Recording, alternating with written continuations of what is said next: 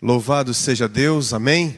Que você que, esteja, que está acompanhando aí possa fazer a sua parte também para compartilhar o Evangelho a outras pessoas. Eu quero te pedir, se você está gostando da nossa programação, eu percebo que uma grande quantidade de pessoas é, está acompanhando pela internet, nas redes sociais. Eu quero te pedir, compartilhe esta vigília um, com o máximo de pessoas que você possa compartilhar, para que possamos contribuir com a pregação do Evangelho e revelando o amor de Jesus às outras pessoas. Nós estamos muito felizes porque já fomos muito agraciados com as palestras que já recebemos até aqui. E como eu disse para vocês, nós vamos esquentando ainda mais e cada vez vamos completando esse quadro para que nós possamos ter uma noção da identidade da nossa igreja. Muito bem, queridos, eu gostaria também de apresentar nessa tarde para vocês o próximo palestrante. Trata-se de um amigo pessoal. É, nós tivemos a oportunidade de trabalhar juntos aqui na Associação Paulista Sudoeste e eu tive a alegria de poder substituí-lo. Ele deixou a casa toda arrumada para eu poder ministrar e cuidar e por isso eu sou muito grato a Deus. Aprendi muito com o pastor Gilson. Pastor Gilson, vem cá, pastor Gilson. O pastor Gilson, ele tem um lindo ministério. É, o pastor Gilson passou por várias igrejas, vou citar apenas algumas delas. Pastor Gilson foi pastor da Igreja Central de Campo Grande, passou também pela Igreja Central de Curitiba, foi pastor desta igreja aqui do NASP Campus Hortolândia e também atualmente cuida da nossa igreja irmã, o NASP São Paulo. Mas ele também foi departamental, ele trabalhou nas áreas de família, mordomia, publicações, foi secretário, um dos nossos administradores aqui do nosso campo. Pastor Gils, que alegria poder recebê-lo e poder ouvi-lo nesta vigília. Que Deus te abençoe e te use. Você que tem feito um lindo ministério na igreja de São Paulo, que Deus te use nesta, nesta hora mais uma vez. Obrigado, pastor Elbert. Tá dando para ouvir aí? Tá, né? Obrigado, pastor Elbert, pelo, pelo espaço, pelo privilégio de estar aqui ocupando seu púlpito. Boa noite, querido irmão, boa noite, querido amigo, boa noite que você está aqui presencialmente nos assistindo, participando, crescendo na graça e no conhecimento de Jesus Cristo. E você que está em casa, é, acompanhando pelos canais da igreja do NASP Hortolândia, eu vou ter que me vigiar aqui para falar o NASP Hortolândia. Nós temos aí três igrejas com o nome de UNASP. O NASP Engenheiro Coelho, o NASP São Paulo, que é a minha igreja, e o NASP Hortolândia. Coisa mais linda que existe três igrejas irmãs, co-irmãs, né? Louvado seja o nome de Deus. Eu sinto necessidade de fazer mais uma oração. Eu não estou vendo a câmera do meio, pastor Elbert. Onde que é a câmera do meio para eu olhar? Ah, é ali, ok. Então tá, eu vou olhar na, lá no, na câmera do meio. Por favor, ore comigo mais uma vez. Nosso Deus e Pai, obrigado pelas mensagens trazidas pelo pastor Jael, pela Agatha Lemos, pelo pastor Tim, pelo pastor Wilson Paroski. Obrigado, Senhor, por nos colocar mais próximos da verdade, a solenidade da tua palavra, que é a única coisa que permanecerá em pé. Nesse momento, ó Deus, vamos refletir sobre o aspecto da escatologia, o estudo sobre o tempo do fim e como nós enxergamos a luz da palavra de Deus, qual é a nossa identidade como adventistas do sétimo dia. Que o Espírito Santo de Deus possa estar em nós, entre nós, junto com aqueles que estão em casa, quem sabe no seu quarto, na sua sala, quem sabe alguém no carro, quem sabe alguém no hospital, onde estiver um filho e uma filha de Deus, que aí esteja o Espírito do Senhor. Por favor, ministra, Pai, pelo Espírito Santo e pela palavra nessa hora as reflexões que faremos. Em nome de Jesus. Amém. Eu quero convidá-lo a abrir a Bíblia em três textos introdutórios antes da palestra. O primeiro está na carta que Paulo escreveu a jovem Timóteo, 1 Timóteo capítulo 4, verso 1. Eu só vou ler o verso 1, apesar do contexto aqui ser a proibição de casamentos, é, abstinência é, do ato conjugal e alimentos, mas serve para todas as outras questões. Primeira carta de Paulo a Timóteo, capítulo 4, o verso 1. O que nós estamos vivendo, em certo sentido, também é profético. No que diz respeito a que eu vou ler, essa apostasia que nós estamos vendo é, sendo de forma acelerada, acontecendo de forma acelerada em nosso meio. Ora, diz o verso 4 de 1 Timóteo: é, Timóteo 4, verso 1. Ora, o Espírito, o Espírito Santo de Deus afirma expressamente que nos últimos tempos alguns apostatarão da fé por obedecerem a espíritos enganadores e a ensinos de demônios. Há pouco conversava com um amigo aqui na igreja, falando da preocupação que às vezes eu tenho de ser um pouco duro. Em alguns sermões ele disse, pastor, a palavra de Deus é dura? Eu não estou falando a minha palavra, eu estou lendo a Bíblia, e a Bíblia diz que algumas pessoas apostatarão da sua fé, da verdade pura e clara da Bíblia, por seguirem doutrinas errôneas. Mas muito mais do que doutrinas errôneas, enganadoras, são doutrinas do demônio. Sabe, uma leitura que eu faço do que a gente vê acontecer por aí como um, uma live blasfema que aconteceu ultimamente, onde Deus foi objeto de escárnio, zombaria e blasfêmia, é que essas pessoas tiram muitas pessoas da igreja, mas não trazem ninguém. Eu não vi ainda, nesses últimos, nesse ano e meio de pandemia, esses grupos apóstatas levarem uma pessoa ao rebatismo, abrirem uma igreja, comprarem um terreno, levarem alguém a Jesus, eu não vejo. O que eu vejo é pessoas se afastando de Deus, se afastando da verdade, se afastando do caminho estreito, se perdendo. Como disse essa querida irmã que orou, especialmente os jovens, os incautos, que vão atrás desses faladores, ao invés de olharem para a palavra de Deus. Então não se engane, meu querido jovem, meu querido irmão, minha querida irmã, você não está ouvindo historinhas, você não está ouvindo doutrininhas, você está ouvindo doutrinas que Paulo diz de demônios. Agora, vamos para o lado positivo. O que Deus espera de nós. Segunda carta de Paulo a Timóteo, capítulo 4, do verso 1 até o verso 5. Esse é o nosso dever como pastores. Pastor Michelson Borges está nos assistindo, querido amigo, um abraço, saúde, se cure, porque em Setembro vai ter outra maratona aqui, você deverá estar presente. E, mas que aula belíssima nós tivemos com o doutor Tim, que reservou um espaço para falar dos Estados Unidos. Quem conhece o doutor Tim, Wilson, pastor Wilson Paros, que foram nossos professores? Homens de Deus, homens que vivem aquilo que pregam e ensinam a palavra de Deus com extrema coerência, simplicidade e poder. Segundo Timóteo capítulo 4, o verso 1 diz assim: Conjuro-te é uma expressão forte, um conjuramento. Conjuro-te perante Deus e Cristo Jesus, que há de julgar vivos e mortos pela sua manifestação e pelo seu reino. Prega a palavra, insta ou admoesta, adverte, quer seja oportuno, quer não. Eu entendo que não existe momento mais oportuno do que esse, de você pregar as verdades para o tempo atual. E nesse momento vamos pegar uma parte da verdade que é a escatologia, quer seja oportuno, quer não. Corrige, repreende, exorta com toda longanimidade e doutrina, longo ânimo, paciência, mansidão. No início da pandemia, eu estava num lugar público, conversando com uma pessoa extremamente importante e conhecida na cidade de São Paulo. E chegou um ser vivente adventista do sétimo dia de berço e conhecia aquela pessoa e dirigiu-se àquela pessoa, ignorando-me, porque eu não sou tão conhecido assim, e isso é bom.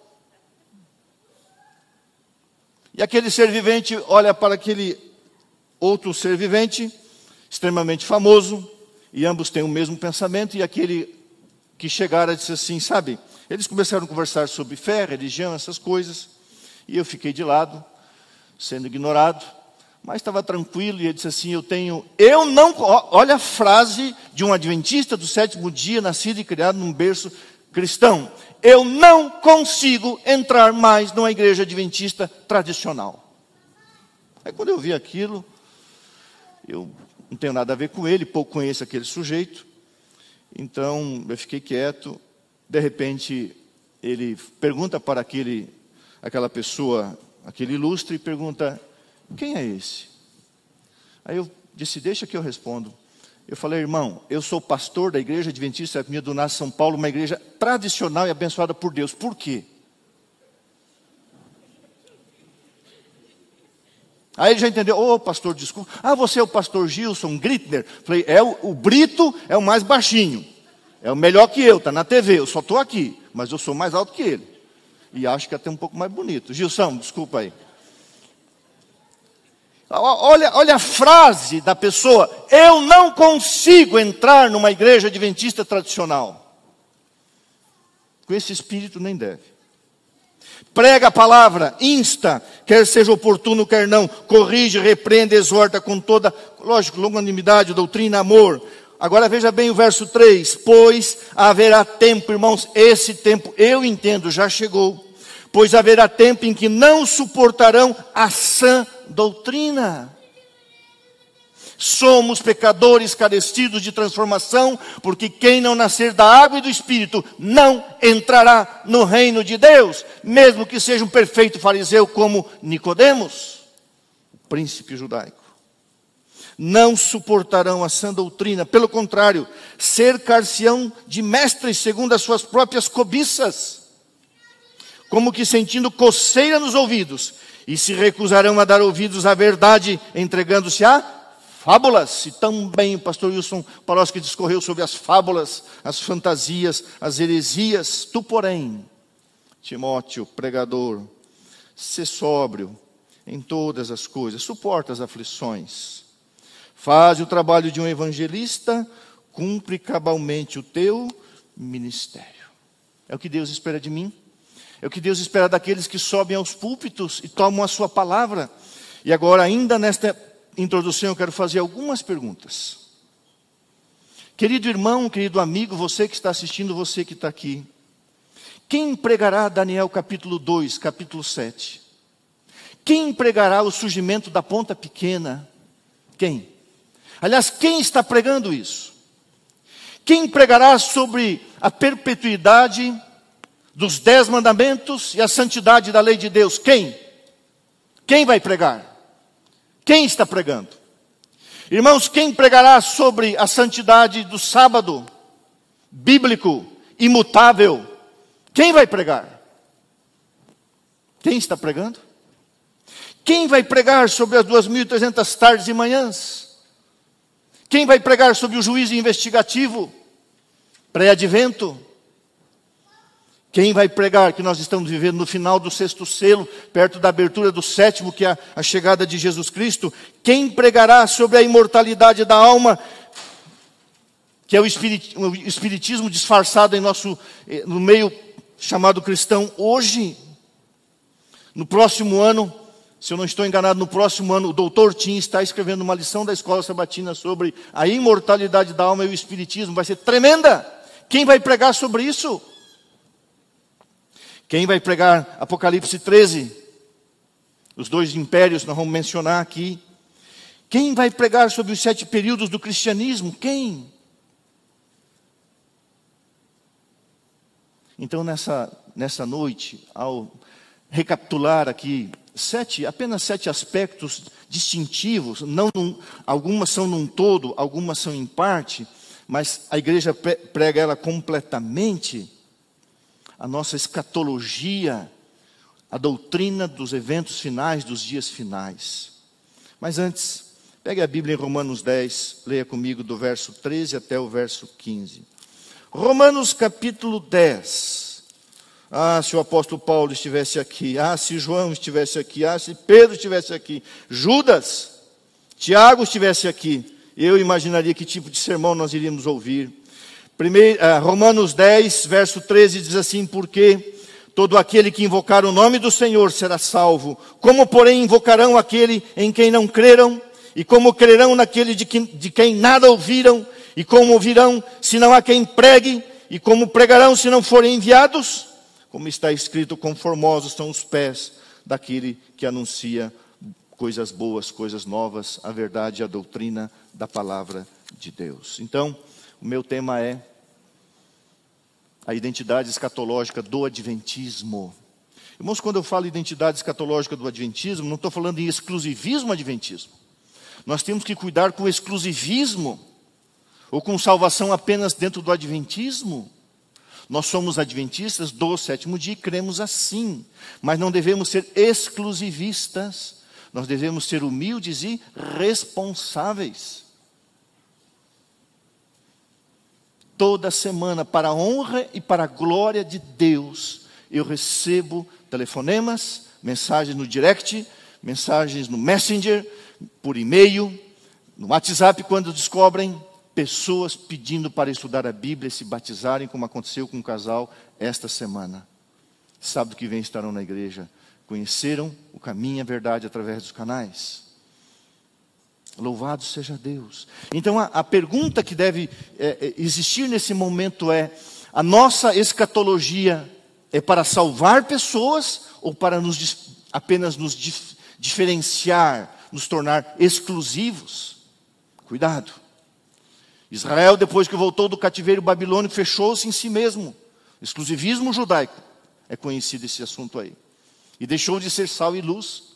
A mensagem escatológica que está em Daniel, em Apocalipse, em Ezequiel, em todos os profetas, toda, em toda a Bíblia, Mateus 24, é, Marcos 13, Lucas 21, os capítulos profetas saindo dos lábios de Jesus, os pequenos apocalipses. Sabe, eu tenho um sermão na minha igreja que não foi antes da pandemia.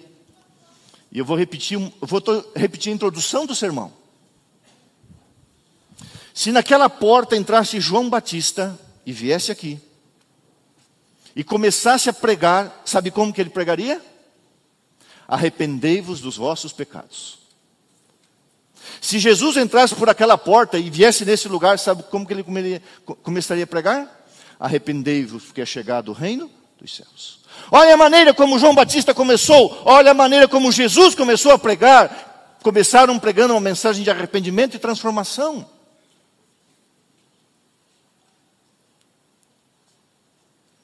Aceitando as pessoas como eram, mas transformadas pelo poder do Espírito Santo em pessoas diferentes. Então nós temos uma responsabilidade. Muito bem, eu passei aqui, não foi, Coloca lá, meu genrinho, faz favor. Muito bem. A primeira, a primeira identidade não exclusiva, mas assim, bem adventista do sétimo dia, chama-se a moldura do grande conflito. Irmãos, isso você já entende muita coisa, muita coisa, quando você pega as verdades da Bíblia e coloca num quadro, numa moldura. E essa moldura tem início, e essa moldura tem um fim, e no meio dessa moldura existe um, uma batalha entre o bem e o mal, entre Cristo e Satanás pela sua vida e pela minha vida. Então nós estamos inseridos numa grande batalha, num grande conflito ou numa grande controvérsia. Quem prega isso? Quem prega Isaías 14, Ezequiel 28, quem prega isso? Quem prega o grande conflito? Quem distribui a mensagem sobre isso?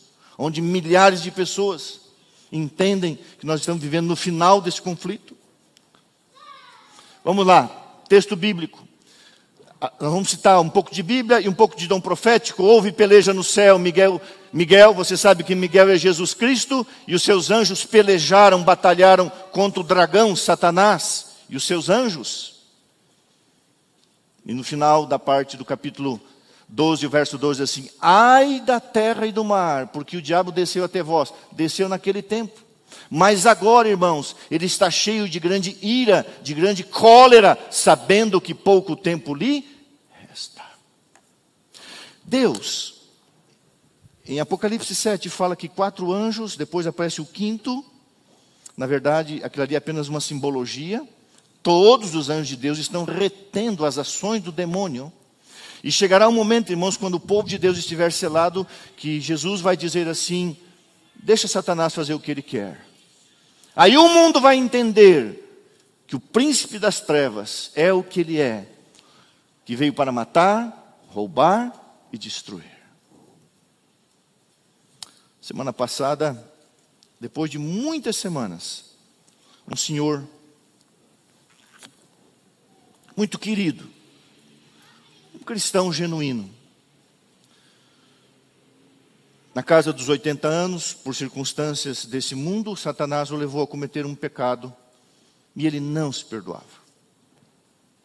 não é membro da minha igreja, e ele vinha semanas tentando falar comigo, eu estava tirando férias, até que enfim eu voltei e dei retorno para ele. Ele falou: Preciso conversar com o senhor. Então ele veio até a igreja, uma pessoa muito distinta, muito humilde, um idoso. Com muito respeito recebi, e ele então contou. O Satanás deu uma rasteira nele, ele permitiu cair, mas ele não acreditava no perdão de Deus.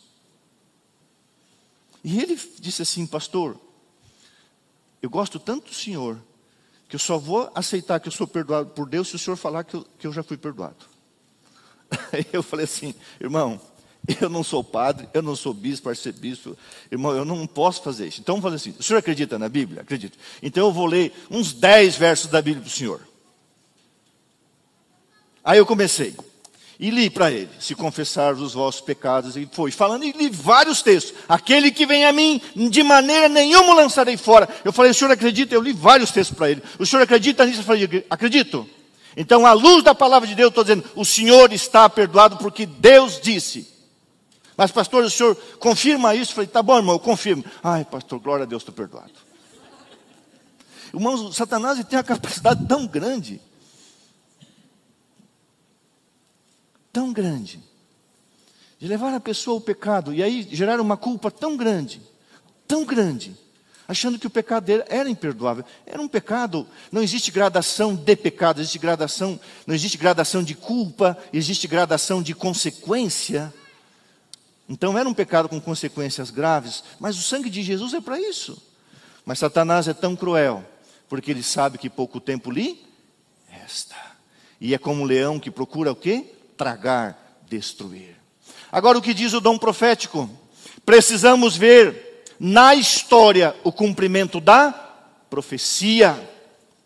Irmãos, eu gosto muito de um texto assim, quando você afasta a cortina na marcha e contramarcha das civilizações, irmãos, não importa governo europeu, governo é, é, americano do norte, América do sul, não importa, irmãos, na marcha e contramarcha das nações e civilizações, a mão de Deus está controlando a história e nós precisamos ver na história o cumprimento da profecia, nós precisamos estudar as atuações da providência nos grandes movimentos reformatórios.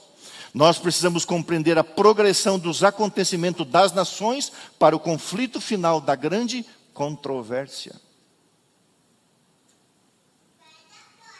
Nós vamos assistir daqui para frente, irmãos, acontecimentos históricos no que diz respeito a coisas ruins, mais fortes, maiores, portanto, e mais recorrentes.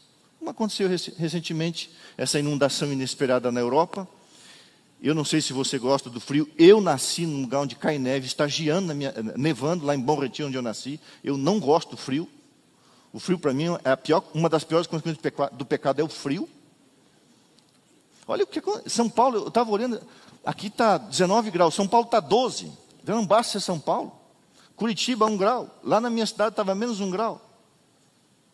Aí vem essa onda. E assim vai. E essas coisas vão acontecer mais. E nós temos que atentar, irmãos, e olhar para o que está acontecendo.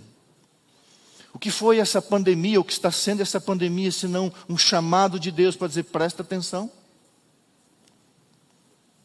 Todo o universo, agora veja bem, todo o universo, todo o universo seres criados onde o pecado não entrou, todo o universo de Deus está observando com inexprimível interesse as cenas finais da grande controvérsia entre o bem e o mal. Quem prega isso? Isso é a identidade escatológica adventista do sétimo dia. Nós estamos vivendo no período final. Irmão, seria ingênuo, ingênuo não achar que haveria apostasia dentro da igreja, começando com grandes teólogos. Essa semana um médico da igreja pediu um artigo, e o Michel Borges me mandou, de um grande teólogo da igreja que se aposentou, e agora ele escreve um monte de coisas contrárias àquilo que ele ensinou a vida inteira. Uma delas é que a lei dominical é uma tremenda uma bobagem. Um artigo e está escrevendo e está tirando várias pessoas da igreja. Então esse é o problema, não traz ninguém para Jesus, mas afasta do caminho de Deus. Todo o universo está observando com inexprimível interesse as cenas finais da grande controvérsia entre o bem e o mal na tua vida e na minha vida. Nessa, nessa vigília organizada por essa amada igreja, os anjos de Deus estão assistindo e o universo celestial está assim. Você crê nisso ou não? Está, irmãos, eles estão interessados. Eles, eles não sabem o dia nem a hora. Mas você acha, irmãos? Armate diz que esse mundinho aqui, esse planetinho aqui, é o centro de estudo da graça, do amor de Deus. Então há uma análise dos seres inteligentes, aonde até a cruz havia uma certa dúvida em relação ao caráter. Nós somos palco de estudo, um centro de estudo do amor redentor de Jesus Cristo. Quem prega isso? Isso é uma identidade nossa. Segundo aspecto, são apenas sete. Quem prega, irmãos, a perpetuidade da lei moral de Deus, os dez mandamentos? Quem? Se nós não pregarmos, quem vai pregar? Como disse o pastor Wilson Palocci, não vim abrogar a lei, não vim destruir a lei, eu vim para cumprir, fazer a gloriosa. Jesus tornou a lei gloriosa. Olha o que diz, Apocalipse 14, 12. Essa é uma identidade nossa. Aqui está a perseverança dos santos. Hoje eu chamei uma menina de santa, ela falou: Eu não sou santa. Eu falei: É, santo é separado para uso sagrado. Toda pessoa que se consagra a Deus é um santo, é um separado. Aqui está a perseverança dos santos. Quem são eles os que guardam os mandamentos de? Irmãos, quem prega isso? Você já viu alguma igreja pe pentecostal, neopentecostal, pregar isso? Você já viu algum desses pastores que roubam diante da televisão pregar isso? Já viu? Dá como roubar dinheiro das pessoas usando esse, esse texto, que a identidade do povo salvo é aqueles que guardam os dez mandamentos de Deus. Dá para roubar dinheiro assim? Esses dias mandaram um vídeo de um pastor. Você sabe que a cada uma hora abre-se uma nova igreja no Brasil.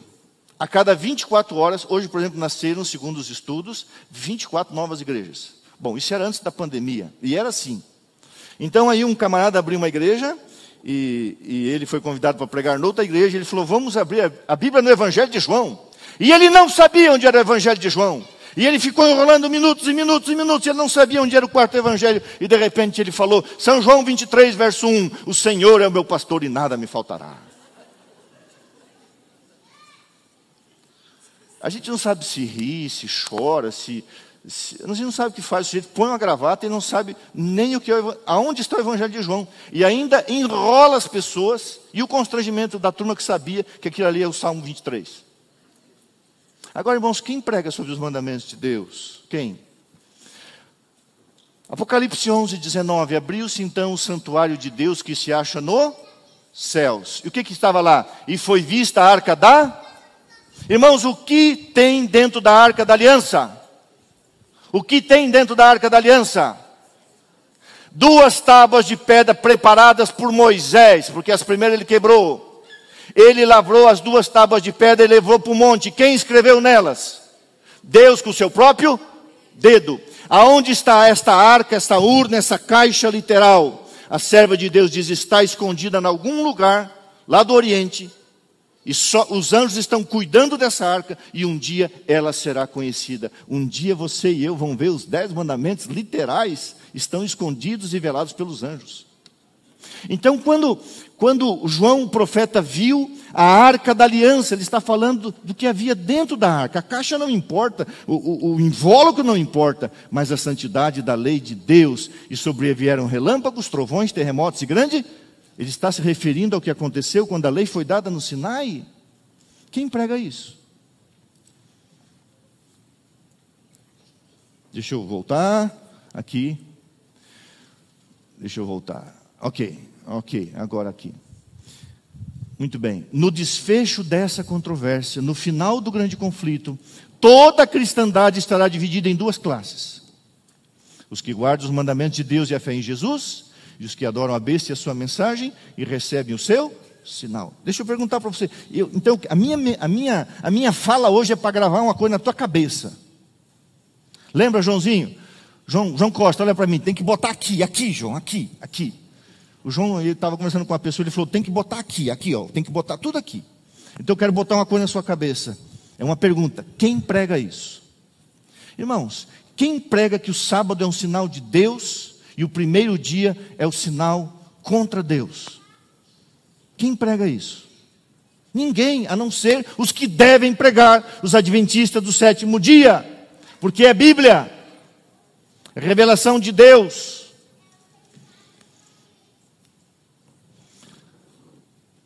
Terceiro aspecto, o Santo Sábado.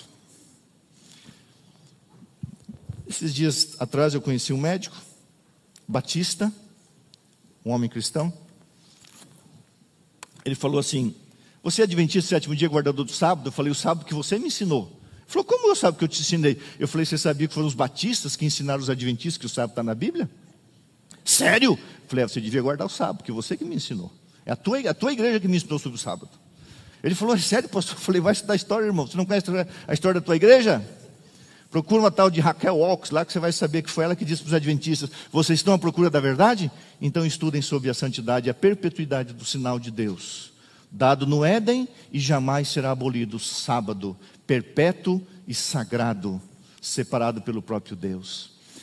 Quem prega, irmãos, Ezequiel 20, 12, também lhes dei os meus sábados para servirem de sinal entre mim e vós, entre mim e eles, para que soubesse que eu sou o Senhor que os santifica. O sábado foi santificado e a guarda do sábado também está num processo de uso por Deus, através do Espírito Santo para a nossa santificação. O dia em si não santifica, mas é um dia que você se dedica para estar mais perto de Deus. Santificai os meus. Você já viu algum Eu nunca vi, até, até porque não assisto, mas você já viu algum pastor de alguma igreja levantar e pregar isso aí? E pedir dinheiro depois. Irmãos, vamos guardar o sábado. Todos os guardadores do sábado tragam a sua oferta aqui. Já viu isso?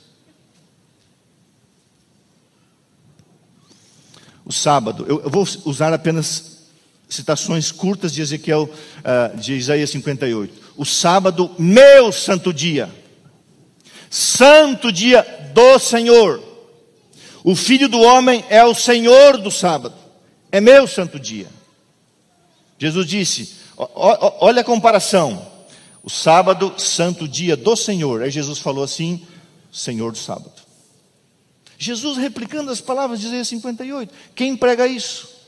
Quem? Essa é a nossa identidade, a nossa responsabilidade. Por quê, irmãos? Porque o sábado será a pedra de toque da lealdade. É o ponto da verdade especialmente controvertido. Quando saiu o decreto dominical, a questão será o sábado. O novo premier israelense está propondo, na cabeça dele, que ele é um progressista, ele está propondo que Israel passe a guardar o domingo como dia de festas. Porque para a maioria dos judeus lá, o sábado é um feriado. Não pense que os judeus são santos. Uma parte só observa o sábado bíblico, os ortodoxos, a minoria. A maioria são seculares. Até parada gay tem em Tel Aviv. As coisas lá são bem secularizadas, em boa parte. E já é uma proposta, mas também já levou pedrada, tudo quanto é lado. Mas pela, na cabeça desse camarada, ele devia. Ele já falou: ó, o bom que seria domingo. O mundo inteiro guarda domingo. Não pense que os judeus vão defender o sábado no detrimento de, de uma verdade. Eu não sei que papel eles vão cumprir, uma minoria. Mas como nação, como nação missionária, irmãos, a Bíblia diz: os responsáveis por exaltar a palavra de Deus é aqueles que pegaram as verdades da reforma e alavancaram. Dr. Tim mostrou, 1517, o povo parou aí. Ficaram com Lutero. Nós temos que seguir a Bíblia. E Deus levanta um povo, um povo que tem uma responsabilidade. Quando sobrevier aos homens a prova final, traçar-se a linha divisória entre os que servem a Deus e os que não o servem. Ao passo que a observância do sábado espúrio, falso, o domingo, o primeiro dia do sol, em conformidade com, com a lei do Estado, contrária ao quarto mandamento, será uma declaração de fidelidade ao poder que se acha oposição a Deus, o Estado, homens, é a guarda do verdadeiro sábado em obediência à lei de Deus, uma prova de lealdade para com o Criador. Quem prega isso, querido irmão? Você é fiel ao Criador ou ao governador? Ao presidente, ao fulano, ao beltrano? O sábado não tem nada a ver, irmãos, com judeus, com o Adventista sétimo dia, a não ser que ele foi dado pelo Criador para a humanidade E nós o observamos hoje por amor e gratidão, porque ele é o dia do Senhor. E vai ser muito claro: ou você segue o Estado, ou você segue o governo de Deus. Ou você guarda o sábado, ou você vai observar o domingo. O pastor Michelson Borges e o pastor Sérgio Santelli têm uma, eu não digo uma teoria, mas um estudo. Eu penso que o Michelson está ouvindo, querido amigo. Eles têm um estudo muito interessante e cada vez mais parece que o estudo deles vão, vão por esse caminho. O fato é, irmãos, que haverá uma governança global para crises globais. E o pastor Michelson insiste bastante, o pastor Sérgio Santelli, de que uma grande crise global a ser administrada vai ser a, a questão climática. E vai ser muito legal, né? Nós precisamos guardar um dia, a natureza tem que repousar. Como disse uma telejornalista, a ciência está clamando: presta atenção, humanidade, presta atenção, humanidade. Temos que parar um dia, temos que pausar um dia. Isso, isso é real? É! Temos que parar um dia. Eu moro em São Paulo há dois anos e meio. E quando eu cheguei lá, final de 2018, para quem é do Sorocaba, é uma tragédia. Se você é paulistano, me perdoe. Não é legal viver dentro de São Paulo, ainda mais perto do Rio Pinheiro, é um cheiro maravilhoso de ruim. E aquela poluição, aí veio a pandemia, aí lockdown, aí fecha tudo. Uma noite quente, gostosa, fazer uma caminhada no bairro. Falei, meu pai, eu estou vendo estrelas. Eu conseguia ver estrelas, porque antes, antes da, da, da Covid-19 não dava para ver. Realmente a poluição se desfez por um período. A humanidade precisa de um dia bíblico. E se você pegar uma encíclica de João Paulo II, você vai ver que ele começa em Gênesis falando descansar no sétimo dia, descansar no sétimo dia, e usa todos os textos da Bíblia. E lá no meio diz assim: o sétimo dia é o domingo.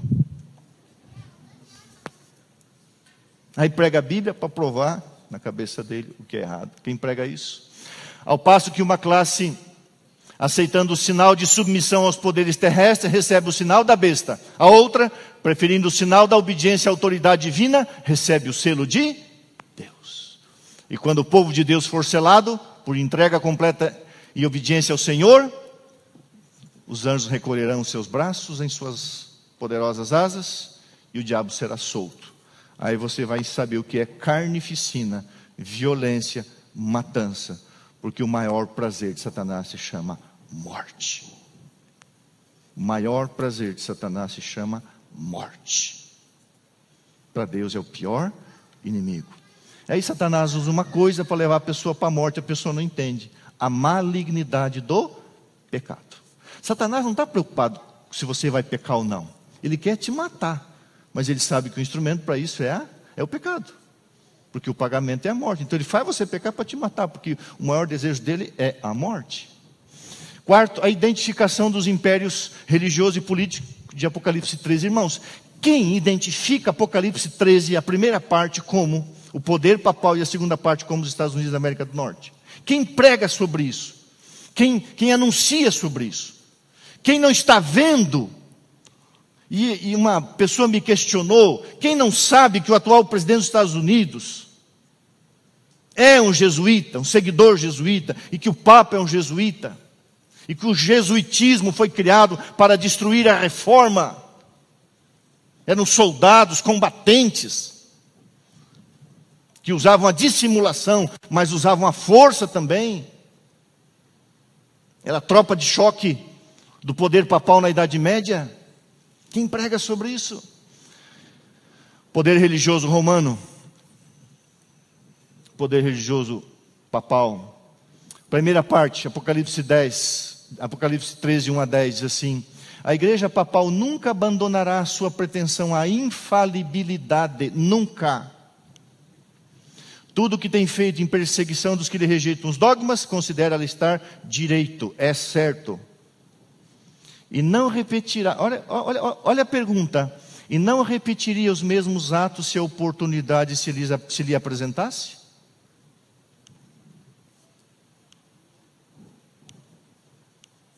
Uau, passei errado. se lhe, se lhe apresentasse, removam-se as restrições, ora impostas pelos governos seculares, reintegre-se Roma ao poderio anterior, e de pronto ressurgirá a tirania e a perseguição. Não se engane com falas bonitas, com aceitação, com abraço, não se engane com nada disso. Chegará o tempo, irmãos, em que você, se você e eu estivermos vivos, antes de fechar a porta da graça, porque depois do fechamento da porta da graça não haverá mais morte. Haverá perseguição, mas não morte. Deus não precisará mais de, de mártires, mas se estivermos vivos, quando sair o decreto dominical, você e eu vamos entender o que é um poder que será usado através de, do meio civil e militar para matar e destruir, e a perseguição e as fogueiras se reacenderão. Apocalipse 3, de 11 a 18, o poder político imperial dos Estados Unidos da América do Norte. Olha só. Que nação no Novo Mundo se achava em 1798 ascendendo ao poder, apresentando indícios de força e grandeza e atraindo a atenção do mundo? O que aconteceu em 1900, 1798? Foi o fim do período das, dos 1260 anos, um tempo, dois tempos, metade de um tempo. O pastor Tim falou, quando o general Berthier ordenou a prisão é, do Papa Pio VI. E ele morreu no exílio. Ali foi um golpe, e depois de 1929, no Tratado de Latrão, foi devolvido o poder. Mas em 1798, quando termina é, os 1260 anos, ou os 42 me dois meses, que nação chamava a atenção do mundo? Ela diz assim: a aplicação do símbolo não admite dúvidas. Uma nação, e apenas uma, satisfaz as especificações desta profecia esta aponta insofismavelmente, inquestionavelmente, para os Estados Unidos da América do Norte. Irmãos, é muito claro, você pode estudar isso. Existem dois impérios no mundo hoje: o Império Papal e o Império Americano. Eu não tenho tempo de falar todas as informações, mas procure estudar um pouquinho sobre o poder bélico dos Estados Unidos. 70% do globo terrestre está ou tem bases militares, está sob o controle, controle que eu digo, espaço aéreo, marítimo, dos Estados Unidos. Eles têm mais de mil bases militares no mundo. É impressionante. Inclusive no Brasil tem uma base militar americana. Vi ainda outra besta emergir da terra, possuía dois chifres, parecendo cordeiro, mas falava como dragão. Apocalipse 13, 11. De quem ela está falando? Uma, a palavra de Deus. Uma nação, e apenas uma satisfaz as especificações desta profecia, e ela aponta insofismavelmente para os Estados Unidos da América do Norte. Foi assim que aconteceu. Aqui está uma impressionante figura da elevação e crescimento da nossa própria nação. Ela se refere aos Estados Unidos. Os chifres semelhantes aos de um cordeiro, que está na Apocalipse 13, emblemas de inocência e brandura, os dois chifres, representam corretamente o caráter de nosso governo, segundo expressa em seus dois princípios fundamentais: republicanismo e protestantismo. É claro a profecia. O cordeiro com dois chifres. Indo para a parte final, acho que eu já estou até atrasado, a doutrina da mortalidade da alma. Irmãos, eu até sugiro para vocês, que nós vamos fazer isso lá no NASP São Paulo, nós precisamos estudar, sobre, nesse tempo do fim, sobre as ações do espiritismo moderno, pós-moderno. A crença na imortalidade da alma é uma coisa espantosa. E a Bíblia diz assim: Eis que todas as almas, as vidas, alma, pneuma ou ruache, é traduzido por vida, pessoa, em várias traduções, mas almas ali é vida, todas as vidas são minhas, como a vida do Pai, leia-se, a alma do Pai, também a alma do Filho, a vida do Filho é minha, a alma que pecar essa, morrerá, a alma não é imortal, não existe imortalidade da alma na Bíblia, o único ser imortal e invisível é Deus, quem prega isso? Uma vez me chamaram para participar de uma conversa com um pastor de uma igreja, e um padre, num dia de finados, num canal de televisão, e aí e a matéria foi feita num estúdio dentro de um cemitério no dia de finados. E aí o padre falou que a pessoa estava ali, mas ela estava no céu olhando para baixo. A, talvez ela estivesse no purgatório, no limbo, ela não sabia, mas que tinha que ali rezar por ela, porque ela estava no céu olhando. Eu não entendia. Eu disse, padre, só um pouquinho, padre, só um pouquinho. Aonde, aonde que está essa pessoa? Ela está no céu, ela está na terra ou ela está no purgatório? Ele falou, eu não sei. Eu não sei. Eu falei, por que, que as pessoas vêm orar pelos mortos se eles não estão aqui? Ah, ele está no purgatório. Foi uma confusão. Ah, não era um pastor, era um espírita. Ah, o espírito voou na maionese. Aí quando eu expliquei direitinho que o corpo volta ao pó, peguei a Bíblia, o corpo, a matéria volta ao pó, e o dom da vida, o roacho, o vento, o, o sopro volta para o poder de Deus, e Deus um dia soprará novamente. É muito claro, muito simples. Mas esse assunto, irmãos, é tremendo. Começou em Gênesis 3: não morrerá, você não vai morrer, você nunca vai morrer. E quem trouxe a imortalidade da alma para dentro do cristianismo foi Platão, o primeiro a dizer fazer essa dicotomia, famosa dicotomia platônica, né? O corpo é mau, a matéria é má, mas a, a, as ideias são boas. Criou-se o mundo das ideias, daí se inventou a alma. Aí um grande teólogo, infelizmente, cometeu esse erro, Tomás de Aquino, trouxe para o seio do cristianismo católico, isso aí se tornou corrente, e hoje as pessoas creem nisso. Então a alma, agora veja o que diz a Bíblia. Então a morte e o inferno. O que é o inferno? Irmãos, quando Deus destruir a morte, Deus vai destruir o lugar da morte, que é o inferno. Se eu voltar para São Paulo amanhã, sofrer um acidente e morrer, pode dizer assim: o pastor Gils foi para o inferno. Pode falar. Porque se você morrer, você vai para o inferno também. Porque o inferno é o lugar dos mortos. Aí se criou um lugar que não existe. Todo mundo que morre vai para o inferno, irmãos. É, é o lugar dos mortos. Só que os primeiros cristãos, quando levavam os seus mortos aos campos, sepultavam nos campos, eles chamaram aqueles lugares de cemitério. Significa quarto de dormir. Quarto de dormir, dormitório, feminino, masculino, significa cemitério. Tiram em grego ou cuimaterium em latim. Mas se eu morrer, eu vou para o inferno fazer o quê? Só que eu vou ressuscitar. Se não na primeira, pelo menos na segunda, como diz um amigo meu. Um dia eu brinquei com um amigo meu. Você vai ressuscitar? Ele falou: se não for na primeira, pelo menos na segunda. Mas vai. Então a morte e o inferno, lugar da morte, foram lançados para dentro do lago de fogo. Para fazer o quê? Ficar queimando eternamente? Não. Esta é a segunda morte, o lago de fogo. E se alguém não foi achado inscrito no livro da vida, esse foi lançado para dentro do lago de fogo. Ou seja, haverá um extermínio de Satanás, dos anjos maus, não há imortalidade da alma. Quem prega isso? Agora veja, irmãos, a citação. Mediante os dois grandes erros, a imortalidade da alma e a santidade do, do domingo, Satanás há de enredar o povo em suas malhas. Sabe o que é malha? Sabe o que é rede? É como ele lança uma rede e enreda todo mundo. Esses dois grandes enganos, a imortalidade da alma e a santidade do domingo. Enquanto o primeiro, o Espiritismo, disfarçada a imortalidade, lança o fundamento do Espiritismo, isso é um assunto que a igreja tem que se aprofundar. O último, domingo, cria um laço de simpatia com Roma.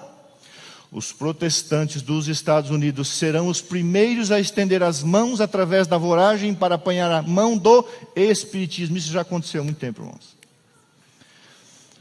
Se você quiser ler, escreva, coloque lá no Google. Qual é a nação mais espírita do mundo?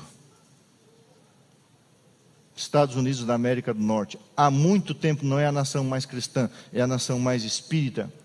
O que Hollywood mais produz em termos de filme, se você olhar bem a essência, é violência, sexualidade e, sobretudo, espiritismo. Especialmente nas séries, tem muito espiritismo. Eu vou falar uma coisa aqui com muito cuidado. Mas eu enfrentei uma situação de um jovem que assistia e se tornou viciado na série Crepúsculo, lendo Harry Potter, e ele teve um, um problema de possessão. E quando fomos à causa, era o contato que ele estava tendo com isso.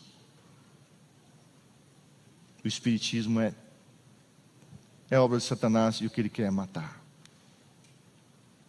Estender-se-ão por sobre o abismo para dar as mãos ao poder romano e sob a influência dessa tríplice união. Poder civil, poder religioso, espiritismo e o protestantismo apóstata, os três espíritos imundos, o mundo vai ser enredado. Esse país, América, seguirá as pegadas de Roma, conculcando os direitos de consciência. Finalmente, aliás, tem mais um. Irmãos, quem prega o ministério bifásico de Cristo no santuário celestial no céu? Santuário literal. Nós pregamos. Jesus entrou no Santíssimo, Jesus entrou no lugar santo e em 1854 começou o juízo investigativo. Quem prega isso? Tendo, pois, a Jesus, o Filho de Deus, como grande sumo sacerdote que penetrou os céus, conservemos firmes a nossa confissão porque não temos sumo sacerdote que não possa compadecer-se das nossas fraquezas. Antes foi ele tentado em todas as coisas, a nossa semelhança, mas sem pecado. Acheguemos-nos, portanto, confiadamente junto ao trono da graça. Esse texto é lindo, a fim de recebermos misericórdia, achamos graça para socorro em ocasião de necessidade ou ocasião oportuna. Eu vou pular isso aqui, eu vou ler apenas a citação. O que Jesus está fazendo no céu? Está intercedendo por nós, mediante Sua obra. Olha só que coisa linda: os portais do céu estão inundados pela glória de Deus, que brilhará sobre toda pessoa que abrir as janelas da alma em direção ao céu. Quando as orações dos sinceros e contritos ascendem ao céu, Jesus diz ao Pai: Eu assumirei os pecados deles, que eles fiquem inocentes diante de ti. Tem coisa mais linda que isso? Imagina, e eu falei muito com esse querido irmão. Mas imagine você comete um pecado, porque todos caímos. A Bíblia diz: o justo cairá sete vezes, mas não ficará prostrado. E aí você vai aos pés de Jesus e chora. E você se arrepende, você abandona o pecado. Sabe o que Jesus diz? Pai, eu assumo os pecados do Gilson. Ele fica inocente diante de ti. Isso é graça. Isso é misericórdia nesse tempo que nós temos. E quando tira os pecados deles, enche-lhes o coração com a, glória, com a gloriosa luz da verdade e do amor. E finalmente, quem prega o milênio literal no céu? Então vi descer do céu um anjo que tinha na mão a chave do abismo e a grande corrente. Ele segurou o dragão, Satanás, a antiga serpente, Satanás, que é o diabo, Satanás, Razatã, a palavra Satanás ali é Razatã, adversário, e o prendeu por mil anos lançou no abismo, fechou e colocou selo sobre ele. Parte final. Depois disso é necessário que ele seja solto por pouco tempo. Eu vou avançar um pouquinho mais. Bem-aventurado e santo é aquele que tem parte na primeira ressurreição. Sobre esses a segunda morte não tem autoridade. Pelo contrário, serão sacerdotes de Deus e de Cristo e reinarão com ele os mil anos. Durante os mil anos entre a primeira e a segunda ressurreição ocorrerá o julgamento dos ímpios. Daniel declara que, ao vir o ancião de dias, o juízo foi dado aos santos do Altíssimo. Durante o milênio, você e eu nos uniremos aos anjos, a Deus o Pai, Deus o Filho e Deus o Espírito, e nós vamos participar do julgamento dos perdidos. Isso é muito importante. Nessa oportunidade, os santos receberão o reino de Deus como reis e sacerdotes diante de Deus, ok? João diz: vi tronos e assentaram-se sobre eles aqueles a quem foi dado o poder de julgar. Vou passar essa aqui. Em união com Cristo, ele julga os maus, comparando suas ações declaradas nos livros e com a Bíblia, decidindo cada caso de acordo com as obras praticadas no corpo. A intenção dessa aula que me foi solicitada, irmãos, é colocar na sua mente uma coisa. Ninguém vai pregar essas verdades sem as conhecer. E elas não conhecerão se nós não as ensinarmos. Nós temos um privilégio e uma tremenda responsabilidade de ver que esse mundo está perecendo e a escatologia de Daniel e Apocalipse está em nossas mãos. E nós temos que pregar: Jesus em breve voltará. Que Deus abençoe a sua vida. Que Deus abençoe o seu coração. Ontem à noite, para encerrar, a minha filha estava dando estudo bíblico, a minha filha menor, a Júlia, e eu estava estudando um pouquinho esse assunto e outras coisas que eu estou escrevendo. E ela disse: Pai, vem aqui, vem aqui. Eu falei: Por quê? Para marcar o batismo da Nilza. Ela conheceu essa mulher, uma longa história, e ela deu estudo bíblico para essa mulher. E ontem nós marcamos o batismo dessa mulher. Sabe, irmãos, sempre que você ver alguém ensinando aquilo que não é bíblico, faça uma pergunta para você mesmo: qual é o fruto da vida dessa pessoa? Está trazendo pessoas para Jesus ou afastando pessoas de Jesus? É muito simples. Pelos seus frutos os conhecereis. Que o fruto da sua vida, da minha vida, pela graça de Deus, seja levar pessoas de Jesus, porque ai daquele que desviaram pequenino dos caminhos de Deus. Que Deus nos abençoe, amém.